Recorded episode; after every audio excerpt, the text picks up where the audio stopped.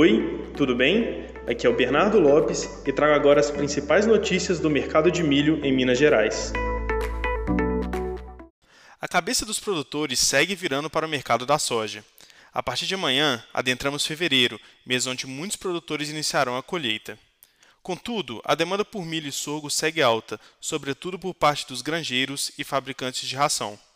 Dessa forma, aqueles produtores que ainda possuem estoque de milho seguem recebendo oportunidades, mas não estão cedendo. Patos de Minas e Unai, importantes cidades produtoras do Cerrado Mineiro, estabilizaram-se na casa dos R$ 95 e 90 reais a saca, respectivamente.